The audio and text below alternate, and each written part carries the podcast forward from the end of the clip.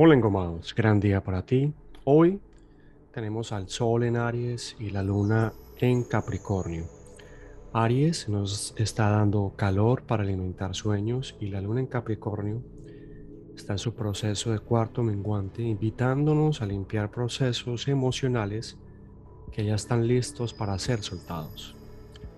Nos vamos preparando para la luna nueva del primero de abril, que va a ser en Aries también. Empezamos este podcast con Leonardo da Vinci y nos dice que la sabiduría es hija de la experiencia. Justo este proceso que estamos hoy atravesando. Iluminar con calor y alegría como Aries y soltar y sanar con Capricornio y su luna. Nuestras experiencias son fruto de lo que hemos vivido. Por ello, sanar, agradecer y avanzar son nuevos elementos, unos nuevos elementos para esos nuevos proyectos que vienen a alimentar aún más toda la fuente que eres tú de creatividad.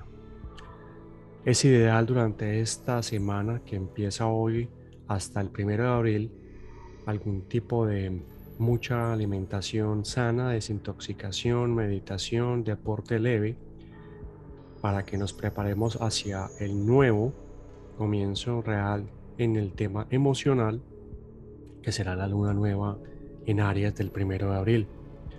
Esta luna nos va a mover muchísimo en temas de arte, construcción de nuevos proyectos, creativa, creatividad, perdón, y nuevas experiencias que generen en tu vida, ¿ok? Recordemos que aún tenemos a Marte, Venus y Saturno en Acuario.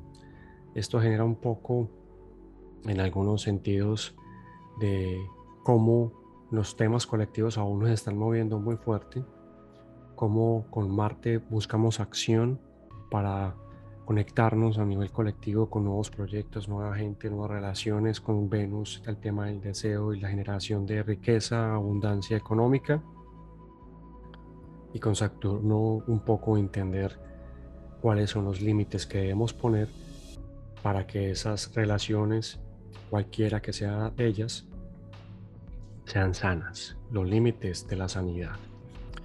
La oración del día, la fe, me ha llevado a fortalecerme. Es la fe puesta en mi proceso y en la energía que puedo ver escuchar cuando estoy acompañado del silencio. Cuando creo en mi alma y le abro espacio, siento que el camino que transito es el adecuado. Ayúdame, Padre Madre, a colaborar y contribuir en el proceso colectivo en el momento justo y lugar preciso. Quieren que hable, quieren que escupa lo que se observa bajo esta lupa. Quieren que tire por la conciencia otro llamado a la razón.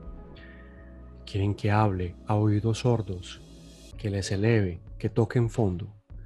A oídos necios palabras sordas. Si se conforman, ¿para qué insistir?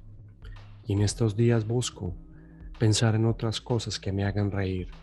Le sobran rimas al dolor, por eso solo busco Busco invertir tiempo en mil rimas para seducir.